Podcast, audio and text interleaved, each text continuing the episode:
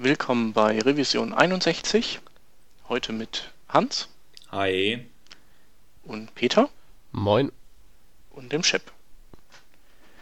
Ähm, ja, der Hans, der hat sich letztens eingebracht in ein, äh, ja, in ein neues Projekt aus dem Dunstkreis von Paul Irish und Divya Mannion. Das heißt HTML5 Please API. Ähm, stimmt doch, ne? Du hast da irgendwie, du hast auch irgendwie Hand angelegt oder sowas. Genau, ich habe da so ein bisschen geholfen, äh, die Oberfläche zu gestalten mhm. und ähm, genau so ein bisschen ein paar Optimierungen beigefügt und ein paar Gedanken und so weiter und so fort. Äh, Im Groben geht es bei dem ähm, Projekt darum, es gibt ja dieses HTML5 please.us heißt es, glaube ich, und ähm, da geht es halt darum zu zeigen, welche Features werden eigentlich von welchen Browsern supported und wie kann man sie einsetzen. Also ähm, angenommen jetzt ähm, es, äh, man überlegt vielleicht äh, das in Canvas einzusetzen in seinem aktuellen Projekt, ähm, dann gibt äh, diese Seite halt Rat dazu, wie man es einsetzen kann, ähm, ob man es einfach so benutzen kann, mit einem Fallback benutzen sollte oder ähm, ja. Genau, das ist noch so dieses äh, HTML5 Please Us genau. Seite, ne? Ja. Und äh, darauf aufbauend hat jetzt die Divya sich halt äh, gedacht, wäre es doch cool, ähm, so eine Art äh, oder eine API zur Verfügung zu stellen, um Leuten, die halt eine, eine Web-App machen mit einem bestimmten äh, mit bestimmten Anforderungen, äh, dass man denen halt äh, eine Hilfestellung gibt für, für die Leute, die dann auf die Webseite kommen oder auf die Web-App ohne ähm, Browser-Support für bestimmte Features und äh, da draus dann praktisch einen, ähm, ja, was anzuzeigen, was halt sagt, hey, sorry, leider unterstützt dein Browser noch nicht in, in der Version, wie du es hast, äh, noch nicht äh, folgende Features und bitte benutzt doch einen anderen Browser. Ähm, und schlägt dann äh, intelligent auf der Basis von dem, was der User halt von Betriebssystem hat oder ob er halt mit einem Mobile-Browser äh, auf diese Web-App geht, ähm, schlägt es dann halt vor, welchen Browser er doch verwenden soll. Jetzt kann man natürlich sagen, äh, das ist ja alles so wie uh, this web app is only for IE6 or something, ja. So wie es halt vor zehn Jahren äh, schon mal hatten, als es dann bestimmte West äh, Webseiten gab, best viewed in IE. Ähm, jetzt kann man aber auf der anderen Seite auch argumentieren, ähm, wir haben native Apps, die halt einfach auf dem Computer laufen und äh, bei denen man dann praktisch äh, bestimmte Systemanforderungen hat. Halt, man braucht zum Beispiel mindestens Windows XP, um äh, eine bestimmte, ähm, bestimmte Sache laufen zu lassen oder man braucht, äh, weiß ich nicht, früher war es für irgendwelche schlechten Spiele Pentium 4 Prozessor oder so. Ähm, und genau das gleiche gibt es halt theoretisch auch für Web-Apps. Wie gesagt, wenn man sich überlegt, man, man verwendet exzessiv Canvas oder man verwendet Videos oder Audios, ähm, die mit HTML5 laufen und bietet keinen Fallback an, weil man einfach sagt, wir haben eine bestimmte Zielgruppe, die wir ansprechen wollen und die User, die halt unsere Web-App nutzen wollen, äh, die sollen halt gefälligst auch sich den Browser ähm, oder das, ja, die, die äh, Systemanforderungen praktisch so umsetzen, äh, wie wir es haben wollen. Und ähm, ich persönlich sage halt, äh, im Endeffekt sollte man das auf keinen Fall für irgendeine Standard-Webseite anwenden.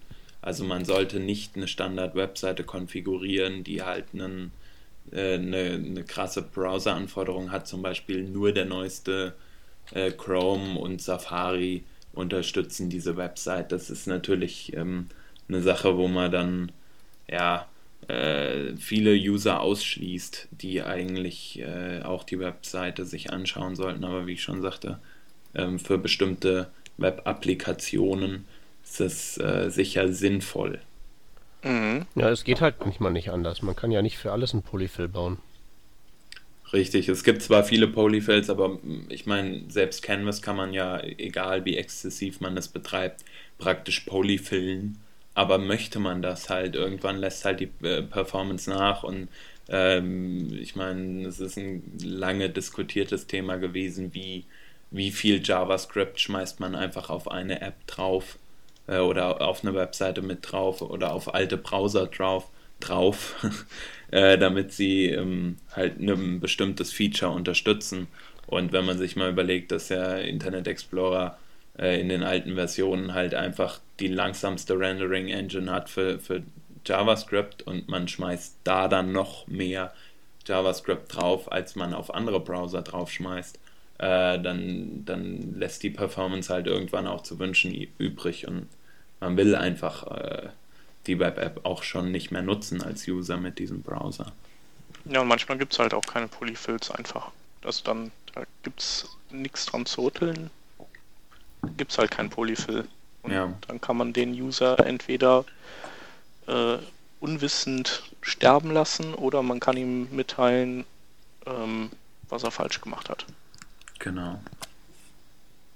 Ich habe mal hier geguckt, hier ist ja so ein, man kann sich das ja auch so äh, easy zusammen konfigurieren. Dieses Skript, was das dann prüft und die entsprechende Meldung rausgibt. Das ist ja echt ganz fein und das kann man dann Modernizer anklinken oder eben auch äh, komplett ohne Modernizer laufen lassen. Wobei die Frage ist, ob dann nicht bei denen wiederum Modernizer zum Einsatz kommt. Also bei äh, euch.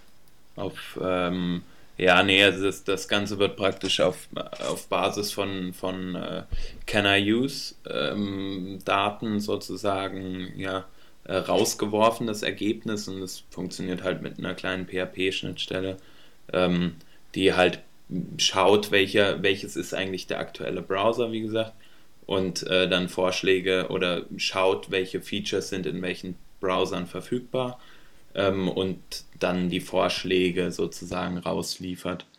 Mhm. Ähm, Modernizer gibt es halt ein Plugin für.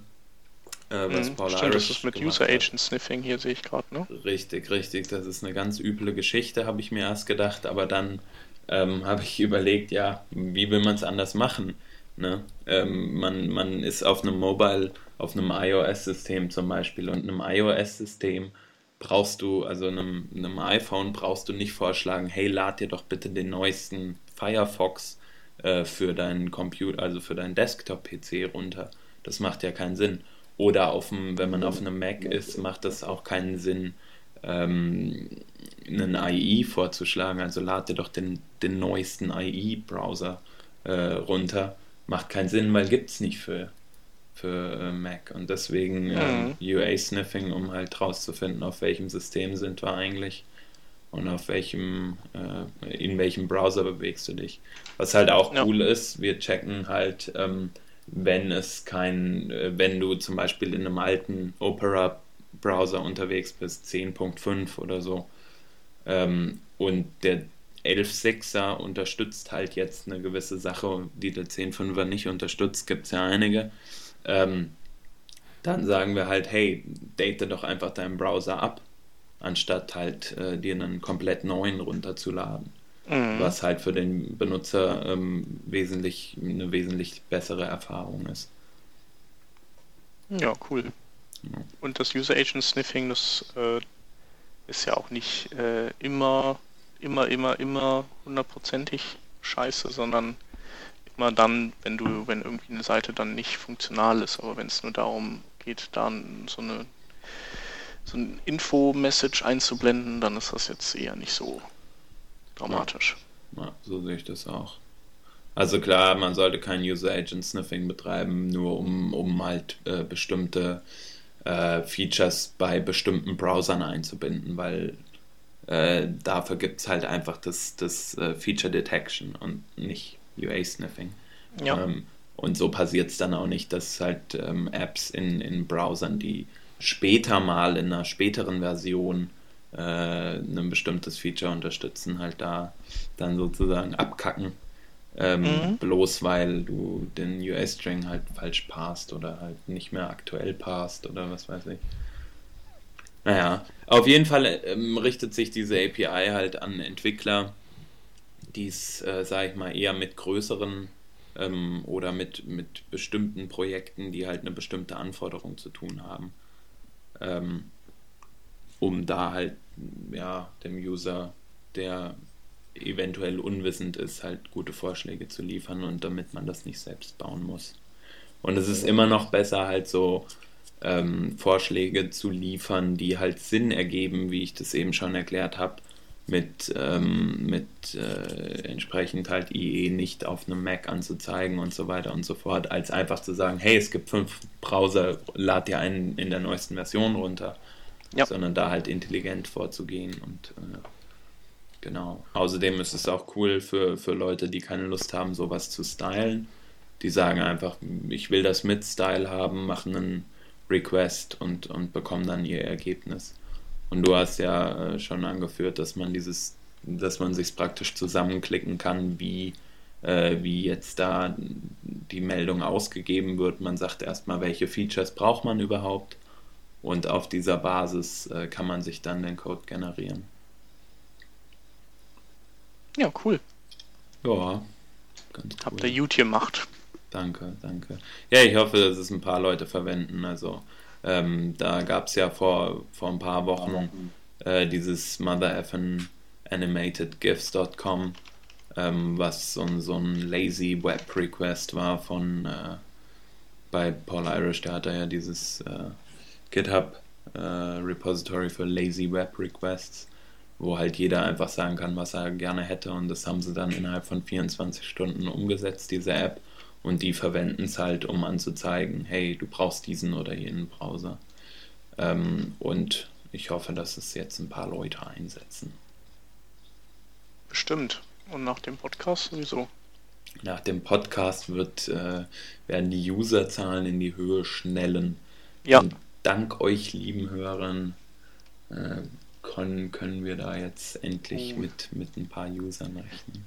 Jetzt schleimt er aber ganz schön. Ja, sau. Da sollten wir schnell zum nächsten Thema wechseln. bevor es zu glitschig es, wird. Vielleicht ist es sogar besser, ja. Ja. Ähm, ja, das ist ein Thema, da kennt sich der Peter hervorragend aus. Wer hat äh, dir das denn erzählt? Buto Gecko. Genau, also Buto Gecko ist ähm, ein neueres Mozilla-Projekt. Das ist schon so einige Zeit in der Entwicklung, aber so langsam wird es halt eben konkret und eben auch sichtbar. Darum geht's. Ähm, es soll ein ähm, Open Source Betriebssystem für mobile Internetgeräte entwickelt werden, das auf Webtechnolo Webtechnologien basiert und damit natürlich besonders auf der Gecko-Plattform von Mozilla. Ähm, die Konsequenz, die daraus eben erwächst, es gibt dann eben für dieses System gar keine ähm, ja, Apps mehr im Sinne von, dass das Apps sind, die für dieses spezielle Gerät geschrieben sind, sondern es gibt einfach nur noch Webtechnologien und das läuft dann eben ähm, ja, auf diesem Betriebssystem.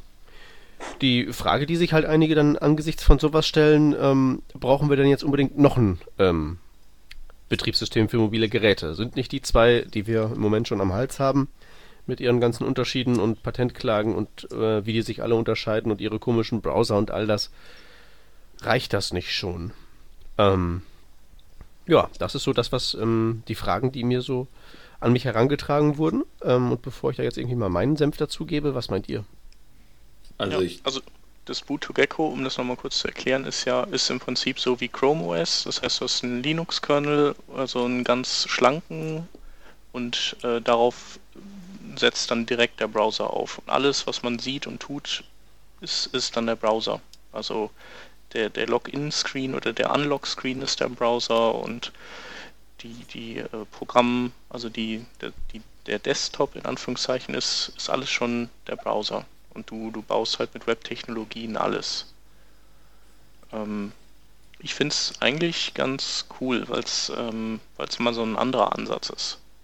Und theoretisch kann jeder von uns sich mal so ein Bluetooth Gecko Gerät kaufen, ähm, und oder beziehungsweise ein Samsung Galaxy S2 sich damit bespielen und ähm, ja, sich komplett ein eigenes Betriebssystem bauen, wenn er denn die Zeit und die Lust hat. Und das finde ich eigentlich ganz witzig. Ich finde es halt einen logischen Schritt irgendwo auch, weil, wie du eben sagtest, Christian, wir haben, äh, wir haben Chrome OS und warum soll es das Ganze nicht auch für Mobile geben? Also warum soll irgendwie immer eine eine Firma hinter einer Plattform stehen und warum soll man das nicht einfach als äh, komplettes Web-App-Programm laufen lassen. Also natürlich steht hier Mozilla dahinter, aber es ist halt nicht das Betriebssystem von Mozilla entwickelt, weil theoretisch ist es einfach nur, äh, wie gesagt, halt was, was im Browser läuft, eine, eine Web-App für, für einen Browser ähm, oder eine Mobile-App für einen Browser. Und ähm, was ich halt auch cool finde oder was, wo man es halt auch sehen konnte, ähm, dass vielleicht sowas kommt, ist halt, sind halt diese ganzen APIs, die jetzt mit HTML5 ähm, von Mozilla dann auch äh, vorangetrieben werden, ob das jetzt, äh, weiß ich nicht, die Gamepad API ist oder ähm, oder weiß ich nicht, andere Sachen, wo man halt versucht dann auf die ähm, auf das Device des Benutzers zuzugreifen. Angefangen hat das ja mit der Geolocation API. Ja, und ja die haben ja dieses, dieses Web API Wiki, wo die so eine lange Liste an, an äh, ja, Schnittstellen zu irgendwelchen Hardware-Komponenten listen, ähm, die, die einfach noch äh, spezifiziert werden müssten und eben äh, ansteuerbar sein müssten, um mhm. Bootogecko oder eben auch im Browser auf einem beliebigen anderen Betriebssystem ähm, so all die Funktionen nachbilden lassen zu können. Ja, aber da, genau, und äh, sowas fehlt halt noch und wir haben ja auch schon irgendwie lange gesagt, äh, zum Beispiel dieses äh, Get User Media oder wie es heißt von, von Opera, wo du halt dann die Kamera mit ansprechen kannst. Ähm, oder, oder wo du äh, das Mikrofon von einem Device ansprechen kannst. Das sind halt alles Sachen, die, die wären nice to have für eine Web-App, weil du dann wirklich eins zu eins ähm, halt äh, das umsetzen kannst, was du halt mit einer nativen Web-App machst. Und die fehlen halt noch so ein bisschen und ähm, dadurch, dass es halt jetzt das Betriebssystem gibt, könnte ich mir vorstellen, dass halt immer mehr Leute sich damit beschäftigen und somit auch der, der Fortschritt da natürlich schneller stattfindet. Äh, und wenn nicht nur Opera halt dieses, äh, äh, dieses äh, Camera Capturing oder wie man es auch immer nennen will, äh, betreibt, sondern halt auch noch Mozilla da am Start ist, dann geht es halt schneller, als wenn es nur Opera ist. Ja, ich wollte gerade sagen, die Dinger fehlen ja im engeren Sinne eigentlich nicht, die müssen sich nur noch ausbreiten. Ja, genau. also viel von diesen, von diesen Web-API-Sachen sind halt schon da. Also Geolocation hat ja jeder, WebGL hat ja jeder und so weiter und so weiter. Und dann gibt es halt eben so diese paar Ausreißer. Das geht User Media ist halt eben eine Opera-Spezialität. Noch, aber ich habe irgendwie, ich habe letztens damit rumgespielt. Hm. Und mir ist ehrlich gesagt nicht ganz klar geworden, was daran jetzt experimentell sein soll. Das ist, das funktioniert bei mir mit einer USB-Kamera auf Linux. Mir fällt jetzt irgendwie kein kniffligerer Testcase ein als dieser. Ne? Es, es, geht halt einfach. Ja. Und auch mit den verschiedensten Geräten, also mit der eingebauten Webcam im Laptop, mit diesem Logitech-Ding, was ich hier auf dem Monitor stecken habe und all sowas. Das läuft. Ne? Und ja, im Firefox, im bei dem mobilen Firefox ist es auch so, da kannst du den Batteriestatus ähm, von deinem Smartphone auslesen. Das klappt wunderbar. Mhm.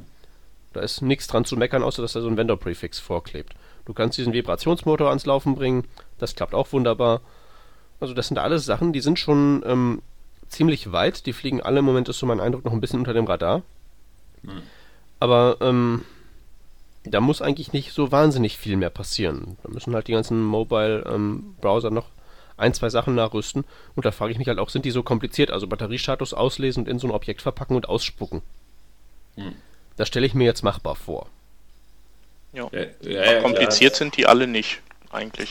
Es ist halt nur die Frage, wann die, wann die anderen nachziehen und sagen, ja, okay, wir wollen das auch oder, oder weiß ich nicht, wenn halt Apple und, äh, und Google das als nicht so cool ansehen im Moment, dann machen sie halt, äh, genau, dann, dann wird es halt nicht supported in den, in den Browsern und dann kannst du es auch nicht tatsächlich nutzen. Ne? Ja, das ist halt die Frage, ob die das cool fänden, weil an sich sind ja Apple und Google die beiden mit den äh, sagen wir mal, gegen die dieses ähm, äh, Botu-Gecko sich ja eigentlich richtet, ne? Ja. Das soll ja eigentlich genau gegen dieses Market-Modell sein, gegen diese sogenannten Walled Guards, wo halt eben diese äh, jeweiligen Overlords da ähm, mit unterschiedlich harter Hand regieren und darüber entscheiden, was auf der Plattform passiert. Und Bluetooth Echo soll das, ja, soll das ja im Prinzip uns zurück in die Hand geben. Und das richtet sich ja mehr oder minder direkt gegen die, die halt im Moment die Platzhirsche sind. Und das ist dann halt so eine interessante Sache. Das geht ja so ein bisschen in die Richtung, wie es mit den Browsern auch schon war, ne? was ich mich frage, wie macht da eigentlich Google mit? Ich meine, Mozilla ist ja sozusagen Google sponsert, wenn man das mal oder nicht sponsert, aber Google, ja, Google investiert ja ziemlich viel Geld in äh, Mozilla. Ähm, und äh, also ich meine, wie du sagst, äh, es richtet sich klar gegen äh, zum Beispiel Google. Ähm, was denkt ihr, wie, wie werden die das handhaben? Werden die irgendwann sagen, hier Jungs, passt mal auf? Ähm, wir wollen nicht, dass ihr da weiterentwickelt oder denkt ihr einfach, die, die können machen, wie sie wollen? Die haben es auch überstanden, als es jetzt, ähm, also sagen wir mal so, die haben ja auch das mit den zwei Browsern nebeneinander und die kommen gut klar. Ja, wer weiß, wie lange noch, ne? Ja, ähm, weiß nicht, hast du irgendwas, irgendwas davon gehört, dass es anders werden soll? Nein. Da hat letztens irgendwie so bei der letzten Finanzierungsrunde, da gab es dann halt so ein bisschen, ein bisschen Angst machen in den Medien, weil da zu der Zeit auch gerade mal äh, Google mal wieder böse war. Ach so, ja, ja, das weil, stimmt. Ne, ist ja Aber- irgendwie wahrscheinlich irgendwo Wahl gewesen, da muss man ja mal ein bisschen auf die, auf die draufschlagen. Aber ich glaube nicht, dass das ein ernsthaftes Problem ist. Die haben es auch, glaube ich, generell kapiert. Ähm, ich meine, die haben die, die haben sowieso die cleversten Leute des ganzen Planeten bei sich versammelt. Wenn es irgendwo einen technologischen Wettlauf gibt, ist klar, wer gewinnt. Hm. Also, warum dann nicht den Kampf annehmen? Ja, das also ich glaube, das ist jetzt nicht so dramatisch. Also es Ja. ist ja wieder nur ein Angebot für eine Alternative. Und ähm, ja, das, das sehen die wirklich eher sportlich. Und äh, ich glaube, also Google ist das sowieso wurscht. Also die verbieten, die können ja auch schon den Firefox jetzt verbieten, wenn sie wollen. Weil die könnten ja auch sagen, ist ja doof, wenn unsere User nicht über den Android-Browser surfen, Hm. sondern über einen Firefox, dann kriegen wir ja gar nicht mit, was die in die Google-Suche eingeben oder so. ja, stimmt. Ich glaube, wenn die das, aber wenn die jetzt das, wenn die das so. machen würden, würden die, glaube ich, eine bewaffnete Rebellion an ihre Finger in, in den Händen haben, weil, meine Güte, ist der Android-Browser ein Ranzteil. Ja. Ich habe letztens damit ein bisschen, viel, bisschen zu viel mit dem rumspielen müssen, deswegen bin ich da gerade etwas vorbelastet. Ja. Hm, okay. Ja, aber Konkurrenz belebt das Geschäft und das wissen die auch.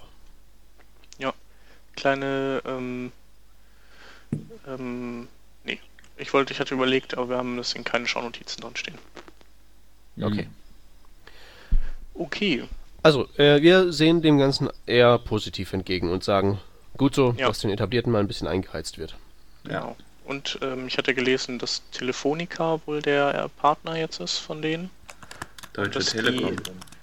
Deutsche Telekom weiß ich nicht. Doch, Äh, steht in dem Artikel drin. Okay. Deutsche Telekom Corporation. We are also happy to announce that Deutsche Telekom's Innovation Lab will be joining the pro project. Bla bla bla. Okay. Ja, cool. Ja, geht so. Also ich bin Ja. ja, nicht der größte Telekom-Fan. Aber gut, wir wollen das jetzt hier nicht. Äh, Ich würde Ja. echt, ich würde würd auch sagen, solange die halt da mitmachen und solange die halt nicht die Patentklagenkeule rausholen, sind die cool. ja. Ja. Genau. Jawohl. Okay, ähm, wollen wir doch zum nächsten Thema schreiten. Ja. Und zwar geht's da ähm, mal weg von der von der ähm, Frontend-Welt und nein, auch nicht hin zu Node.js, sondern zu PHP. Äh, gibt's eigentlich noch Leute, die PHP können? Ja, hier, hier. Ja, es gibt welche, die, ich, es gibt welche, die das können. Ich bin sicher, ich könnte auch noch. Ja, ich, ich, Äh, ich, die ich Frage schlag ist halt, mich gibt durch. es Leute, die das, die das freiwillig machen, ohne jetzt irgendwie, sagen wir mal, schwerer Folter und Erpressung ausgesetzt zu werden? Ja, der Rodney Rehm macht das sehr gerne, freiwillig. auch Ja, sicher, sicher, aber du weißt ja nicht, wen die entführt haben, um ihn dazu zu bringen, dass er es macht. Ja, das stimmt. Der guckt auch immer traurig auf so ein Foto in seinem Portemonnaie. nee, Quatsch. Ähm, ja, äh, was. Es gibt eine neue Version davon, das denn- wollten wir- das- darum geht's. ah, Ah, eine neue Version. Ja, 5.4.0 heißt die nämlich. Also der Nachfolger von 5.3.6722. Jetzt hör doch Ja. mal auf hier. Shep, erzähl doch mal, was Schönes Neues drin ist in der tollen Version. Also, ähm, es ist was drin, was glaube ich äh, für PHP 6 mal geplant war, aber das ist ja so ein Duke Nukem auch, äh, so ein Duke Nukem Forever unter den PHP-Versionen, die 6er. Ähm, und zwar, äh, dass, dass eben intern tatsächlich jetzt alles endlich auf UTF-8 läuft. Das war ja vorher so fast, aber dann doch nicht ganz der Fall ähm, wo man dann halt einfach in bestimmten Edge Cases Probleme gekriegt hat.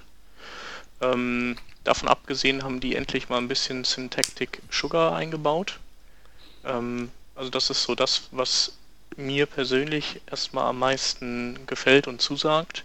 Mhm. Ähm, nämlich, dass du Arrays äh, neuerdings definieren kannst, wie du das äh, bei äh, JavaScript tust. Also nicht einfach nur gleich Array, Klammer auf und dann die Werte, sondern du kannst auch eckige Klammern nehmen. Ähm, ja, du kannst, äh, ja, was du auch machen kannst, du kannst äh, Objekte ähm, instanzieren und sofort schon auf Eigenschaften oder Methoden von denen zugreifen. Und das ist ziemlich cool, indem du die in so eine Klammer tust, wie das auch. Also eigentlich ist es ziemlich JavaScript im, ähm, mhm. inspiriert. Oder du kannst dir auch Rückgabewerte, also wenn du jetzt von, von der Funktion ein Array als Rückgabewert kriegst, dann kannst du die Funktion aufrufen und direkt dahinter einen Array-Index schon dranhängen und hast dann, äh, also kannst dann direkt auf, auf dieses rückgegebene äh, Array zugreifen. Das ist stark fortschrittlich. Ja, auf jeden Fall. Also ähm, das ist echt mal eine feine Sache. Ähm, ja, was haben sie noch? Ähm, ähm, ähm ja, der Rest, der, der, der, hält sich so in Grenzen. Die, die große Geschichte ist, ähm, sind diese Trades. Ähm, die sind einen, eine neue sprachliche Konstruktion, die dazu dient, Code ähm, leichter wiederverwerten zu können. Also es, also vor allem in Situationen, glaube ich, wo das einfach mit dem mit der objektorientierten Geschichte nicht hinhaut. Aber da weißt du, glaube ich, mehr, Peter, oder? Ähm, nö. Ich bin ja, wie erwähnt, nicht mehr so im PHP-Geschäft drin. Mhm. Okay. Ja. Ähm, ich ähm, ich habe es mir mal durchgelesen. Ich könnte, natürlich, ich könnte natürlich jetzt, jetzt so Aussagen darüber machen, was Trades sein sollten, ähm, aber dann müsste ich es ja in den PHP-Kontext setzen. Und dann weiß ich ja nicht, wie viel Wahrheitsgehalt noch meine Aussagen haben. Ja. Ich bin da eher skeptisch. Ähm, man kann sich ja mal angucken. Ist ja alles in, genau. in der Dokumentation. Also die Trades, die sind auf jeden Fall so, dass man sich das durchliest und sich denkt, ah, ist schon krass. Dann so fünf Minuten später, Moment, wie ging die jetzt nochmal? Wie war das jetzt nochmal? Ja. Ähm, genau. Äh, was mir noch einfällt ist, äh, es gab ja jetzt auch ein Update von Apache auf die 2.4 und der kann jetzt, äh, der läuft jetzt glaube ich multithreaded oder sowas. Das war ja vorher noch experimentell oder so. Äh, ist ja eigentlich auch ganz cool. Dann steigt da die Leistung noch. Das ist auch Fortschritt. Ja, und du, ja. Peter, du wolltest noch ein bisschen äh, ablästern über die Compile. Ich will nicht, ich will nicht ablästern. Meine doch, Güte. doch, doch, das ich möchtest halt, du halt nur, Ich bin halt nur über den Umweg eben dieses PHP-Updates ähm, auf so ein paar nette Sachen gestoßen, die ähm, so in dem Kontext rumschwirren, die vielleicht auch für den einen oder anderen interessant sind. Es gibt zum Beispiel ein ganzes Subreddit, also so eine Reddit-Untercommunity, die nennt sich LOLPHP und die befasst sich halt nur damit, dass die Leute sich da äh, lustige, also so Fun Facts über PHP um die Ohren hauen. Also, hier sind lustige Bugs, da ist komisches Verhalten und ähm, man weiß das ja von PHP, das ist ja tendenziell eher eine haarige Angelegenheit. Und das wird da mal so richtig schön ausgewalzt. Und das ist eigentlich mal ganz sympathisch, wenn man den ganzen Zirkus nicht so ernst nimmt. Und was im Kontext von PHP äh, 5.4.0 interessant ist, ist, dass es mit ähm, also wenn man sich mal die, die Build-Infos anguckt, also von dem Kompilierprozess, dann stellt man halt fest, dass das Ding mit äh, 82 ähm, gefailten Tests jetzt rausgeschickt wird. Und 44, 44 gefailten Tests, von denen erwartet wurde, dass sie fehlschlagen. Und 1119 Compiler-Warnings. Hm. Ja, ist halt die Frage, wie viele Tests sind es insgesamt. Ich kann da keine Aussage drüber machen. Ähm, und es gibt auch tatsächlich heute, also ich habe ähm, Leute argumentieren sehen, ähm, die erklärt haben, warum die Tests alle so failen. Mhm. Und dann haben sie gesagt, ach so, hier ist ja lol PHP, ich gehe mal wieder. ähm, es, es, sieht halt komisch aus, wenn, wenn, wenn, wenn jetzt, sagen wir mal, ein paar Compiler-Warnings sind ja okay, aber müssen es denn über 1000 sein? Ja, und 82 Tests, die halt fehlschlagen, das sind halt viele. Das macht halt, das mag eventuell keinerlei Einfluss jetzt auf das ernsthafte Endprodukt haben, aber es bestätigt halt so ein bisschen schön dieses Image, dass man das halt da immer so, so mitschwingt. Ne? Tja, vielleicht. Äh, Oder bilde ich mir da Sachen ein? Ich meine, ich habe das so gelesen: 82 fehlende Tests, 1000 Compiler-Warnings, PHP, ja, das kommt hin. Ja. Das war ja. so mein Eindruck. Ja, PHP ist halt, äh, hat sich so ein bisschen, ist halt so, man merkt ihm dieses gewachsene System-Ding an und keine Ahnung, die haben zu lange äh, zu wenig getan, glaube ich. Und zu lange. Zu wenig? Zu wenig ausgemistet. Ja, ähm, ausgemistet könnte sein. Also auch bei diesem LOL PHP ist ganz lustig, wenn die halt immer so lustige Funktionen sammeln. Also da steckt ja in dem PHP stecken ja Funktionen drin, das glaubt man ja teilweise gar nicht. Mhm. Ja, die, und das Gute teilweise ist halt, die graben, doppeln die, die sich ja auch von aus. der Funktionalität. Die graben das hier aus. Also was ich zum Beispiel sehr sympathisch finde, ist, ähm, es gibt ein äh, V8-Modul für PHP. Also mhm. diese JavaScript-Engine. Ja, kann man noch gebrauchen, bestimmt. G brauchen vielleicht nicht, da bräuchte man vielleicht eine andere Vorsilbe für. Aber man kann sicherlich damit Sachen anstellen. Also es ist halt immer. Ist, ich weiß nicht, wie soll man das nennen? Also ich, ich gucke es mir halt gerne so aus der Entfernung an. Ich möchte halt nicht drinstecken. Ist halt irgendwie wie, ein, wie, ein Eisenbahn, wie eine Eisenbahnentgleisung oder sowas. Ich bin da, glaube ich, auch zu negativ für. Ähm, das kann man so nicht sagen. Gut. Ähm, wollen wir vielleicht einfach mal jetzt so das Thema wechseln, bevor ja. wir uns jetzt hier komplett um Kopf und Kragen reden? Kann man machen. Okay. Ähm, ähm, kennt ihr noch den mit der Blue Beanie? Ja, du meinst diesen alten Mann. Mit seiner, mit seiner äh, zahlreichen Gefolgschaft. Genau ja. der, genau der. Seltmann. Ja, Was hat er denn gemacht? Seltmann. Ui, äh, der hat. Ähm, ich glaube, der hat mal kurz gezuckt, was von sich gegeben und sich wieder hingelegt danach. Genau so ungefähr. Leute, echt, wir nehmen in Zukunft wieder montags auf. Und vor allem, äh, es ist ähm, Image Replacement. Ja, äh, also, ähm, der Selten hat eine neue Image Replacement Technik ausgegraben. Genau das wollte ich gerade sagen. Also, ähm, das, was wir normalerweise als Image Replacement, was so mehr oder weniger die Standardmethode zu sein scheint, ist ja, man sagt einfach Textindent minus äh, so und so viel tausend Pixel und dann rutscht das Ding halt links raus. Der Text ist nicht mehr zu sehen, dann kann der bequem durch ein Hintergrundbild ersetzt werden. Ja. So. Ähm, die ist halt ganz bequem, die Methode, weil es ein absoluter No-Brainer und ähm, funktioniert in allen Browsern, braucht keine extra Elemente oder so, es geht halt. So, ja. und jetzt haben wir eine neue Methode und die, fungiert, die funktioniert so, dass wir Textindent auf 100% setzen, Whitespace auf No-Wrap und Overflow auf Hidden. Das heißt, das Ding wird also äh, rechts rausgeschoben und nicht links, richtig? Ja. Genau. Genau.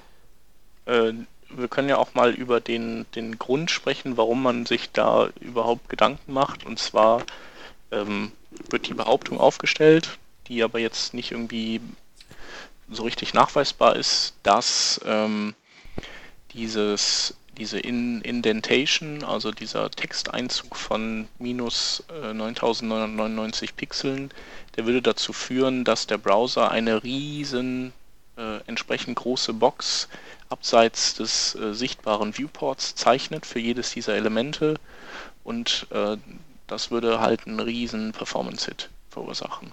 Und deswegen ist die herkömmliche Methode äh, äh, Kacke und man muss was Tolles ähm, erfinden. Von wegen riesen Performance-Hit, wir sprechen da über wenige Hundertstel Millisekunden, nehme ich an, oder? Ähm, er sagt, man merkt es bei Animationen auf dem iPad 1. Ja. Ah, okay. Das habe ich jetzt nicht vorliegen. Ja, keine ähm, Ahnung, also ähm, ja. Ich habe noch eine Idee. Müssen wir vielleicht den jungen Hüpfern da draußen überhaupt erklären, warum man sowas machen sollte? Die kennen doch die, die kennen doch nur eine Welt mit Ad Font Face. Ja, das stimmt. Und ich finde, es gibt keinen besseren Erklärbären als dich für sowas. also Kinder, einst vor langer Zeit war es so, da gab es kein Ad-Font-Face. Da musste man manchmal ja, Text in Elementen verstecken, um Hintergrundbilder stattdessen einzublenden. Ja, es war schlimm damals. Warum wir nichts dagegen getan haben, weiß ich auch nicht. Das müssen dann die Historiker entscheiden. Und dann hat man eben verschiedene Image Replacement Techniken ausgegraben. Kram. Aber warum hat man denn eigentlich ähm, überhaupt Text reingesetzt? Warum hat man denn nicht ein Bild genommen und ein Alt-Attribut äh, bestückt? Oder warum hat man nicht einfach gar keinen Text genommen und nur ein Hintergrundbild reingepackt? Ja, gar kein Text ist ja klar. Dann kommen ja die äh, hier Semantik-Nazis um die Ecke und hauen ein. Mhm. Okay. Und das mit dem Alt, warum man kein Bild mit der Alt von den genommen hat, habe ich auch nie verstanden. Aber wahrscheinlich eben, weil man eben damals noch so stark der, der Idee anhing. Oh ja, oh, ähm, der Hans, der Hans weiß. Ich, ich ja, glaube. Trennung von Inhalt und Design und so. Zum Beispiel, aber ich hätte jetzt eher auf, auf Sprites hinaus äh, argumentiert. Nämlich, damals äh, schon? Ja, damals noch nicht. Also du, du gingst ja sehr weit äh, zurück mit äh, Ed Fontface. Das war ja praktisch auch vor meiner Jugend. Ähm, ja, ich hätte. Aber Sprites gibt es aber schon ordentlich lange auch. Ja, ja aber ich meine, ich meine, so im Mainstream gibt es die ja nicht. Genau, im Mainstream gab es die lange nicht, glaube nee. ich. Äh, aber ich persönlich verwende es halt heute auch noch, um zum Beispiel ähm, einen Page-Title ausgeben zu lassen von, äh, oder also einfach einen, einen Banner sozusagen mit einem Text zu bestücken und im Hintergrund dann ein Logo zu haben. Das Logo ist aber in meinem Sprite, äh, wenn das Logo das entsprechend zulässt. Ähm, oder halt äh, genau auf irgendwie, wenn man einen, Icon hat, das Icon hat einen Text, der halt angezeigt werden soll für Screenreader oder so. Und dann ähm, macht man das Icon halt für alle anderen rein. Also PDF-Icon beim, beim PDF-Download-Dingen oder so, dass man halt PDF-Download in den Link reinschreibt. Ähm, mhm. Oder sowas in der Art. Äh, dafür verwende ich es halt, wie gesagt, auch heute noch. Und ja, was, was beim Seltman oder bei Seltmans neuer Methode halt so toll ist, ähm, ist praktisch, dass er den Text ja nach rechts rausschiebt und dadurch äh, und durch, dadurch, dass der Overflow hidden ist, ist es halt auch verschwunden und es gibt auch keine Scrollbalken. Aber genau da sind wir ja bei dem Problem, äh, dass diese Lösung aufwirft. Zum einen Overflow hidden kann Probleme verursachen, wenn man äh, Box Shadow auf ein bestimmtes Element ver verwendet ähm, weil der einfach dann auch nicht angezeigt wird, weil ja Overflow hidden äh, ist. Oder man will. Ähm, Aber das gilt nur für darin schattenwerfende Elemente und das ist wahrscheinlich bei so einem Textding nicht der Fall. Also das, was selber, was ge gehidden overflowed selber ist, also dass dieses Attribut trägt, das kann den Schatten werfen. Ähm, kann, oder, kann oder müsste, was würdest du sagen? Äh, kann und muss. Aber wird. es gibt alte. Ich meine, tut es denn auch? Ja, tut es. Aber wenn, okay. wenn es selber in einem, natürlich in einem Muttercontainer steckt, der einen Overflow hidden hat, dann, dann ist es äh, angeschmiert.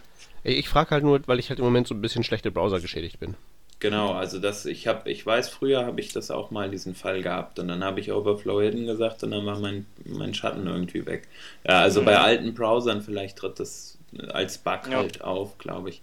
Ähm, ja, hat man gerne mal, wenn man so ein Clear fixen will und dann so, oh shit. Genau, wenn man mit Overflow Hidden Clear, fix, Clear fixen will. Aber ähm, ja, äh, ich, ich finde es halt dennoch problematisch, wenn man zum Beispiel was zum Scrollen hat. Ähm, da kann man oder möchte man vielleicht dann keinen Overflow Hidden. Also genau wie du sagst es, äh, Clearfix. Äh, wenn man Overflow Hidden als Clearfix anwendet, funktioniert es auch nicht in allen Fällen man hat einen negativen Margin auf ein Element, das in dieser Box drin ist, beispielsweise. Ähm, und das, äh, das, das Element wird dann nicht mehr angezeigt, weil es halt unter dieses Overflow Hidden fällt. Ähm, da wird es halt zum Problem, dass, dass wir das hier verwenden oder dass er mhm. das hier verwendet. Aber äh, tendenziell muss man halt wahrscheinlich auch abwägen, ähm, welches der, welche der Methoden die bessere ist für äh, den aktuellen Use Case. Genauso ja. wie zum Beispiel bei, äh, bei einem Clearfix. Also man, man muss halt auch manchmal einfach die äh, klassische ähm, Methode mit Before and After verwenden, äh, ja. um halt alles zum Laufen zu bekommen. Ich glaube, der Hauptunterschied ist ja eigentlich äh, dieses Textindent 100%, das, das quasi dafür sorgt, dass die, der äh, Texteinzug immer genauso weit reicht, wie das Element breit ist und man und eben nicht mehr als nötig. Genau, und dadurch wird die Box halt nur ein Stück vergrößert, nämlich maximal doppelt so groß äh, und wird nicht äh, 9999 Pixel oder EM oder wie auch immer man das dann ähm, macht, äh, halt nach links verschoben. Ja. Ich habe noch Ich mal eine mache ja, Frage. ich mach ja immer minus 1337. ja. Du bist ja auch Lead. Ja, super. Äh, das kann aber dann zu Problemen auf unserem äh, 27 Zoll High-Res-Display führen, oder? Hast du es mal getestet? Äh, wieso soll das auf dem Display zu Problemen führen? Naja, wenn du nur minus Lead machst, dann äh, ist Ja, mit vielleicht ein bisschen minus Lead was? Ja, Pixel so. wäre ein bisschen armselig. Ja, okay, stimmt. Wenn man schon Lead ist, dann kann man auch wirklich EM nehmen. Ja. Oder halt einfach äh, gar keine Oder PT. PT. Ja, also ich bin ja auch dafür, dass man irgendwie so ein, das, das irgendwie rausrotiert mit Transformationen. Ja. Schwupp. Da bin ich auch schwer dafür. Das soll ja auch sehr performant sein. Ja, auf dem iPad 1 auch. Sehr gut, weil das Ähm. ist ja auch irgendwie so das Zielgerät der Zukunft. Wann kommt nochmal das Dreier raus? Ich glaube, äh, das Morgen. müsste mit Erscheinen dieser Folge dann auch vorgestellt sein. Sehr gut. Ähm, kurze Frage habe ich trotzdem noch, um mal dann das Thema äh, danach vielleicht abzuschließen. Äh, dieses Whitespace No Wrap, habt ihr eine Ahnung, warum man das unbedingt braucht? Also, ah, ich erkläre Ja, es das mir, ist- kur- ich erklär's Damit mir er, eben kurz nicht, selbst. damit er eben nicht umbricht und dann da den Text dann doch Genau. wieder da bei dir Genau, reinsickert. weil der Textindent ist ja, glaube ich, immer nur die erste Zeile. Richtig, richtig. Ja. Klar. Das ist natürlich äh, so ein Ding. Wir können das Thema aber deswegen nicht zumachen, weil der äh, deutlich coolere Nicholas Gallagher, der hat auch noch äh, einen, äh, einen Blogpost über eine völlig andere Image Replacement ähm, CSS-Technik gepostet und das Funktionsprinzip da ist, ähm, den Text auf Textgröße 0 und Linienhöhe 0 zu reduzieren, einen Textshadow wegzunehmen, so er denn da drauf liegt und die Textfarbe auf transparent zu stellen. Ähm, ist in, insofern äh, cooler, als dass eben der Browser dann da wirklich gar keine Box, ähm, größere Box irgendwo hinmalen muss und auch nichts Overflow äh, hidden wird. Hm. Ähm, aber es halt, also man merkt einfach, äh, Seltmans Technik entstammt eben der, der Seltman äh, Zeit. Die funktioniert auch in wahrscheinlich im IE 5.5. Und äh, die Geschichte hier, also zum Beispiel Color Transparent, ähm, die Farbe, die gibt's äh, frühestens ab IE 7. Also bei Border kann es erst der IE 7 äh, Der IE6 kennt für Border zum Beispiel nicht die Farbe Color Transparent. Hm. Ja, und die Font Size 0, das ist auch so ein, so ein Problem. Ich weiß noch vor, vor vielen, vielen Jahren, als ich mal so eins meiner ersten kommerziellen Projekte gemacht hatte, hatte ich halt auch eine Image Replacement Methode äh, genutzt oder nutzen wollen. Ähm, und da war es dann das Problem, dass halt im IE7 ähm, keine, äh, keine, also so lang kannst du dann auch noch nicht, also, na egal. Äh, das ist auf jeden Doch Fall ist es das, doch ist es, doch ist es lange her. Wenn Ja. der IE7 modern war, Ja, okay. 2006. Das, ja, ja, nee, stimmt, das war danach, war 2008 ungefähr. Ähm, auch das ist lange her. ja. Auf jeden Fall, da war, ähm, war das Problem halt, dass die Font Size 0 Pixel war nicht vorhanden.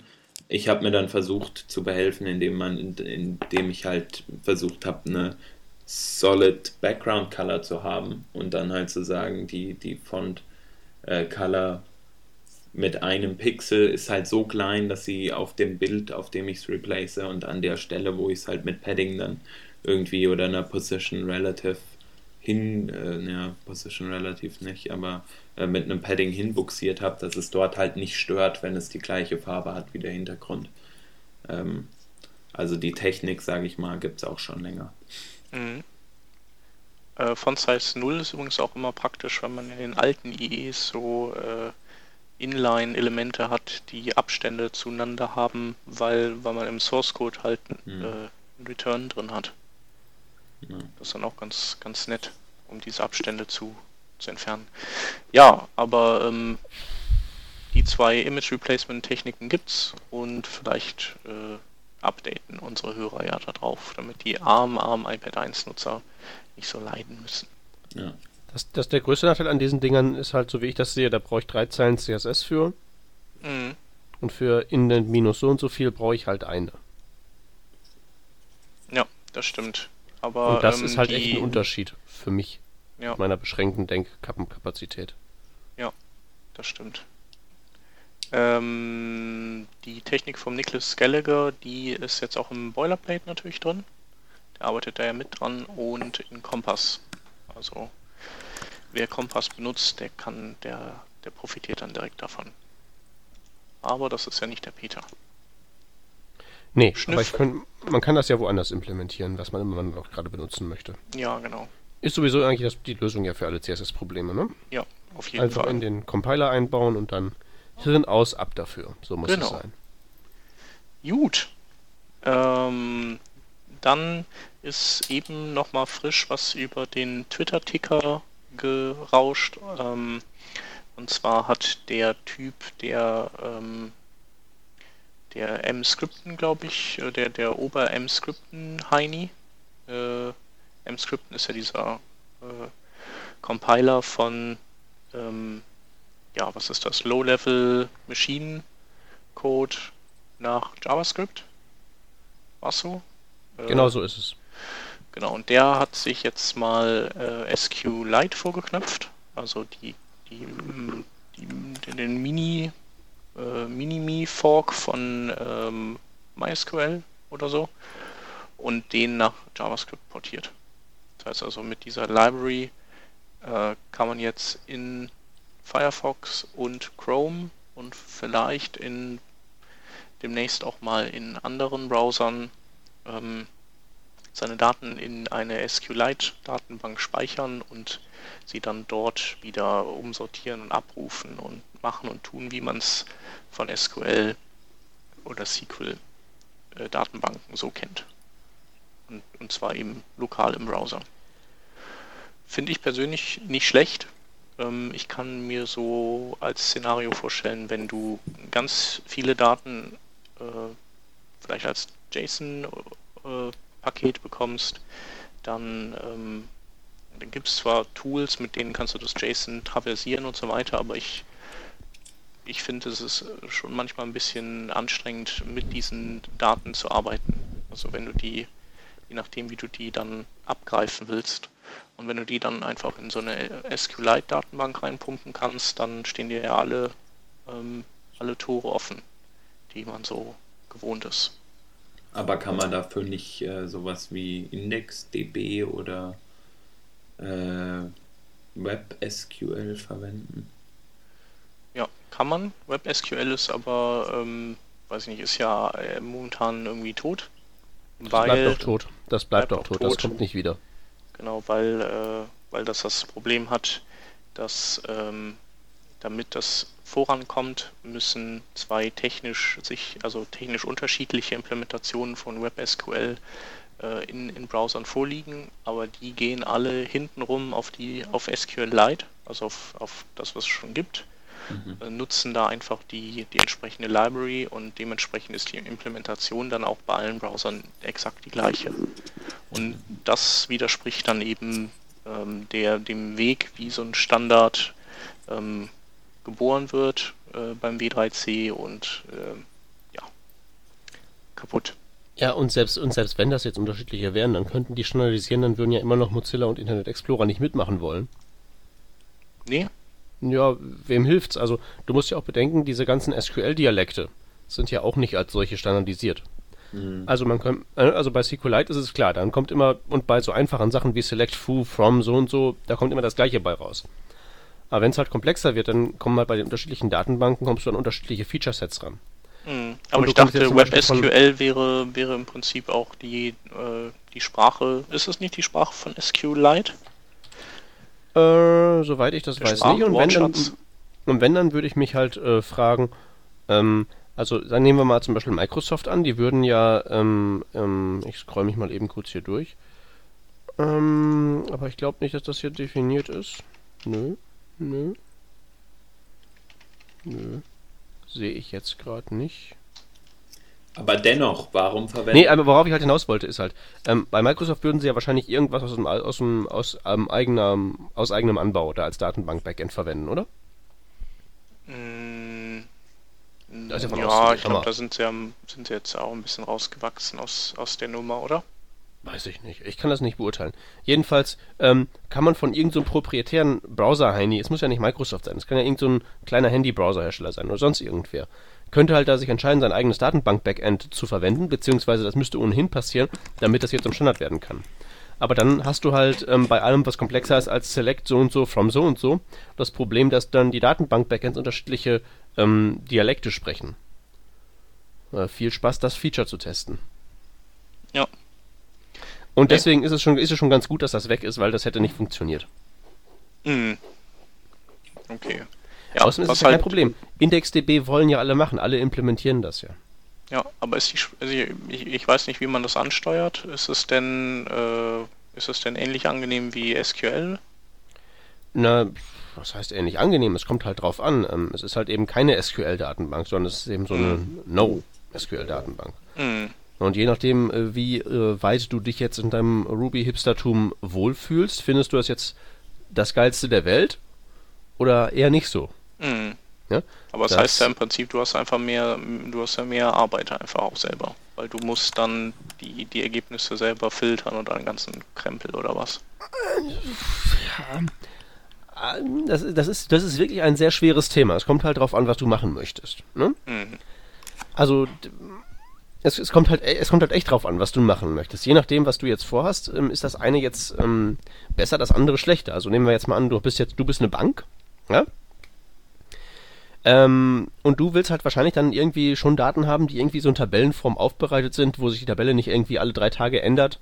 Ähm, und wo du so Sachen hast wie Transaktionen, wo du also sicher sein kannst, okay, ich schiebe jetzt meinen Query da durch und dann landen die Daten auf der Datenbank und äh, in der Datenbank und auf der Platte und ich kriege bestätigt, wenn sie auf der Platte sind und ich weiß alles und es ist super sicher und alles und so. Gegebenenfalls willst du das haben.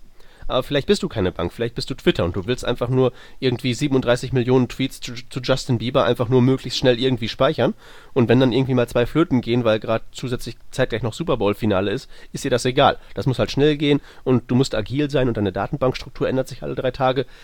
Dann ist vielleicht dieses Tabellenschema Transaktionsgedöns nicht das, was du brauchst. Mhm. Ja, Ja? nee, das und ist ja wahrscheinlich bist, du irgendwo daz- wahrscheinlich bist du irgendwo dazwischen und dann wird die Wahl halt schwierig und dann musst du aufpassen, weil von beiden Seiten dieser Argumentationsschlacht sind dann, da sind dann nur die Fanboys und die schießen dann so mit, mit, mit, mit Propaganda auf dich. Bam, bam. Und du musst aufpassen und dem Ganzen ausweichen und irgendwie versuchen, da eine intelligente Meinung dir selbst zu bilden. Und das geht halt fast gar nicht, weil die Leute halt echt starke Meinungen zu Datenbanken haben. Ja, also ich und deswegen sage halt, ich da überhaupt gar nichts zu. Ne? Ich sage da nichts zu. Ich weiß da gar nichts von. Ich will da gar nichts von wissen. Aha. Also ich finde es ähm, ganz gut, weil man einfach mit der gewohnten Sprache dann weiterarbeiten kann. Und ähm, ja, IndexDB ist einfach ein anderes Ding. Da muss man sich dann reinarbeiten. Ich kenne es halt jetzt noch nicht so. Äh, Ja, du, man, kann, man, man kann da rein konzeptionell natürlich eine SQL-Sprache obendrauf implementieren. mhm, ja, Ne? ich auch mit Ander- an- einverstanden. Andersrum ginge das nicht. Ja, da bist du mit einverstanden. Du weißt ja nicht, wie langsam das sein wird. Ja, Oder wie ranzig die Implementierung, wie kompliziert das ist, das kann ich nicht beurteilen. Aber es ginge halt zumindest. Aber ich, ich finde, die, die, die Ne, es hat halt beides eine Berechtigung zu existieren. Das Problem ist halt, aus den genannten Gründen kann eben dieser, dieser Query-Krempel nicht funktionieren. Und deswegen ist das hier mehr oder minder die einzige Wahl und äh, deswegen ist eigentlich auch egal, wie wir das finden. Ja. Also ja, äh, äh, was war das Thema? Ach, das war dieses, dieses, dieses ähm, SQLite nachgebaut in JavaScript. Ja. Also ich hatte ja spontan da erstmal eine Abwehrreaktion gegen. Äh, das hast du ja immer. Ja, das ist richtig, aber ich meine, dass das Ding hat irgendwie, wie viele Watcher bei GitHub? 17? Noch. Ja. Was meinst du, wenn das bei Hacker News ist, dann explodiert Da, da, da ist es bereits seit einer Stunde. Ich habe das hier im Tab offen und, und, und ähm, mach, mach, gegeben, mach hin und wieder F5. Das Okay. hat bis jetzt zwei Kommentare und hat sich nichts getan eigentlich. Mittlerweile hat es aber hin, immerhin 20 Watcher. Ja, Satans Schlag. Das haben ja jetzt Projekte von mir. Das kann ja nur kein Maßstab sein. Stimmt. Ja. naja, ich finde es äh, halt cool, wenn, wenn das, äh, das in, in mehr als nur Firefox und Chrome unterstützt würde, weil ähm, so bringt es einem ja noch nicht viel. Also außer Das in irgendwelchen sehr ganz diplomatisch formuliert halt. Projekten, ja. Das, das bringt halt eigentlich nichts, weil das, ich meine, da, da da ist ja IndexDB besser unterstützt. Ja, nee, IndexDB ist genauso schlecht unterstützt. Das ist, glaube ich, auch Firefox und Chrome Ja, das gibt's auch im Internet Explorer. im IE10. Aber den gibt's ja noch nicht. Das ist auch ein Internet Explorer, da bestehe ich drauf. Wann Ja. kommt der überhaupt? Der kommt wahrscheinlich, wann ist der IE9 rausgekommen? Im Herbst, oder? Im Sommer, glaube ich. Ach ja, stimmt, nee, das war März. März Im ist März, ne? Ich meine auch Letztes im Jahr März. März. Nee, dann wird der bestimmt, dann kommt der wahrscheinlich zum Release von Windows 8 raus. Also Also auch Ende des? Jahres. Ja. Ende des Dezember. Jahres. Nee, das wäre ja zu spät, oder? Der kommt eher raus, glaube ich auch. Ich glaub's auch. Naja, warten wir einfach mal ab. Ja, machen Ich meine, ist ja auch nicht so, dass, jetzt wir, dass wir jetzt so dringend mehr Internet Explorer bräuchten in unserer Existenz, oder? Naja, der Zehner ist ja nicht schlecht. Also, ich finde äh, bisher, was ich bisher gesehen habe, naja, lassen wir das mal so stehen. Genau, wir, wir heben uns das für den, für den Tag auf, wenn der wirklich rauskommt. Genau, Ja. das denke ich auch. Das denke ich auch. Das machen wir. So, dann äh, wollen wir noch äh, nicht vergessen, dass, dass wir noch drei äh, Multimedia-Treff-Karten unters Volk bringen wollten letzte Woche. Awesome. Genau. Hans, du bist ja auch da. Peter, du hältst ja wieder einen sensationellen Vortrag. Ähm, der letzte, der ging ja auch ganz schön steil auf YouTube von dir.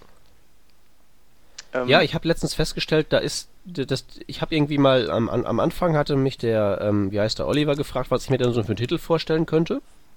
Mhm. Und dann habe ich ihm die gesagt, was für einen Titel mein Vortrag hat. Und dann hat er den auf die Seite gestellt und dann habe ich ihm danach, zwei ein paar Tage später, gesagt, was der andere sein Ja, sollte. ja, du hast, du bist jetzt mit dein, dein Vortrag hat den falschen Titel, hat noch diesen Arbeitstitel, ne? Ja, ja, ja. äh, wie, wie, wie kann das passieren? Ja, das aber, kann aber beim Olli schon mal passieren, auf jeden Fall. Ich, ich, bin, ich bin bestürzt und erschüttert. Weißt du, was aber auch doof ist bei YouTube? Du kannst äh, kein Video nachträglich austauschen. Das heißt, selbst wenn er jetzt hingehen würde und würde das ausspielen mit dem richtigen Titel vorneweg, dann könnte er nicht bei YouTube hingehen und sagen, äh, altes Video raus, neues Video rein. Boah, ey, kann das mal irgendwer der Ilse Eigner sagen? Ja, das ist echt ziemlich dämlich. Ja, egal. Aber ich glaube, der Titel ist ja so allgemein gehalten. Ich glaube, es hat noch hat keiner gemerkt. Also ich weiß es ja und du natürlich sowieso. Aber ich glaube, sonst hat es keiner Und es fällt vielleicht jedem auf, der das Video sich anguckt und merkt, dass irgendwie so der Titel überhaupt gar nicht so direkt was mit dem Inhalt zu tun hat. Ja, naja, Aber gut, es scheint ja niemand zu, zu interessieren. Es steht ja HTML5 drauf, das reicht ja. eben. Boah, ey, wollen wir mal zu, zu hier den hier, Multimedia-Treffkarten. Genau. Und zwar äh, brauchen wir auch gar nicht verlosen, weil äh, in unseren Kommentaren hatten wir vier Leute, die äh, Links gepostet haben. Und äh, das war ja Bedingung dafür, dass wir, äh, dass jemand eine Karte kriegt, wenn er einen äh, anständigen Link postet auf Webentwicklerressourcen. Und von diesen vier Leuten möchte der Anselm ähm, keine Karte haben. Dementsprechend bleiben drei für drei Karten. Und das wäre der Thomas Flatt, der Tom Leuschner und der Ingo van Peeren. Und ähm, ja, die, ähm, ja, die sollen uns mal anschreiben. Ähm, einfach mal an comments at workingdraft.de eine Mail schicken und dann äh, melden wir uns zurück und können dann das Kartenaustauschen machen.